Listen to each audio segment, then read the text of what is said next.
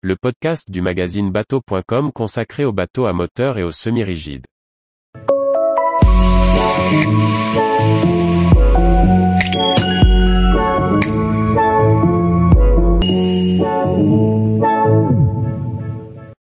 Fedship EXPV, un exploré qui bouleverse les codes architecturaux. Par Chloé Tortera. Fedship, en collaboration avec le designer Harrison Eidesgard dévoile son nouveau concept baptisé EXPV. Il s'agit d'un yacht exploré de 87 mètres de long au design non conventionnel pour assurer l'intimité aux propriétaires comme aux invités.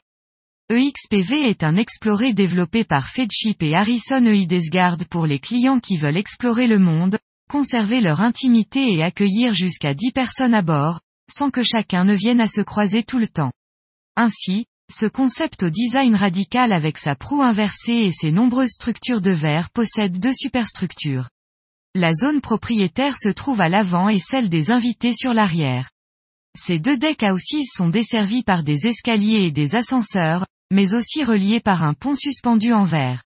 Jean Barvercuil, directeur et PDG de Fedship explique, le pont de verre était l'un des défis et nous avons travaillé en étroite collaboration avec les ingénieurs de De Vogt pour voir comment nous pouvions le faire fonctionner.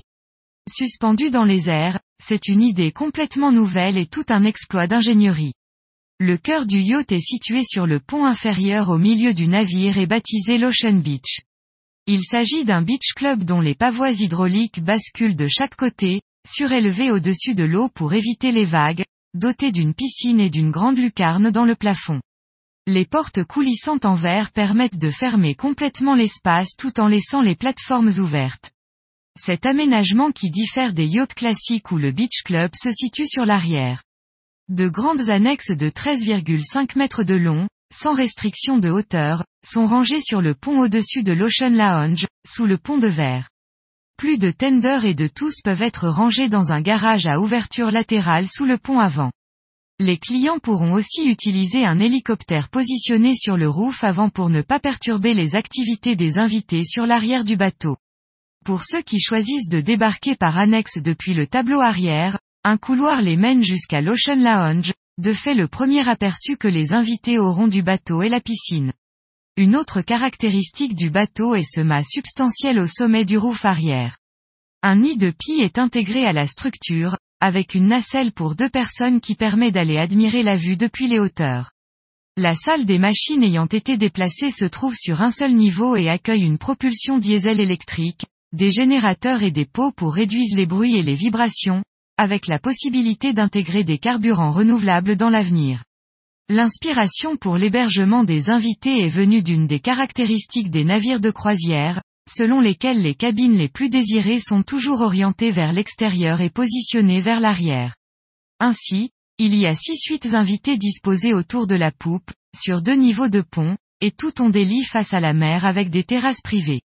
Les cabines peuvent également être combinées en suite VIP en fonction du nombre d'invités à bord. La disposition inhabituelle de la superstructure signifie que le deckhouse des invités est en fait une unité autonome, avec un accès facile à la plateforme arrière pour la baignade, des logements sur les ponts principales et supérieurs, et son propre salon et bar relié à la zone du propriétaire par le pont de verre.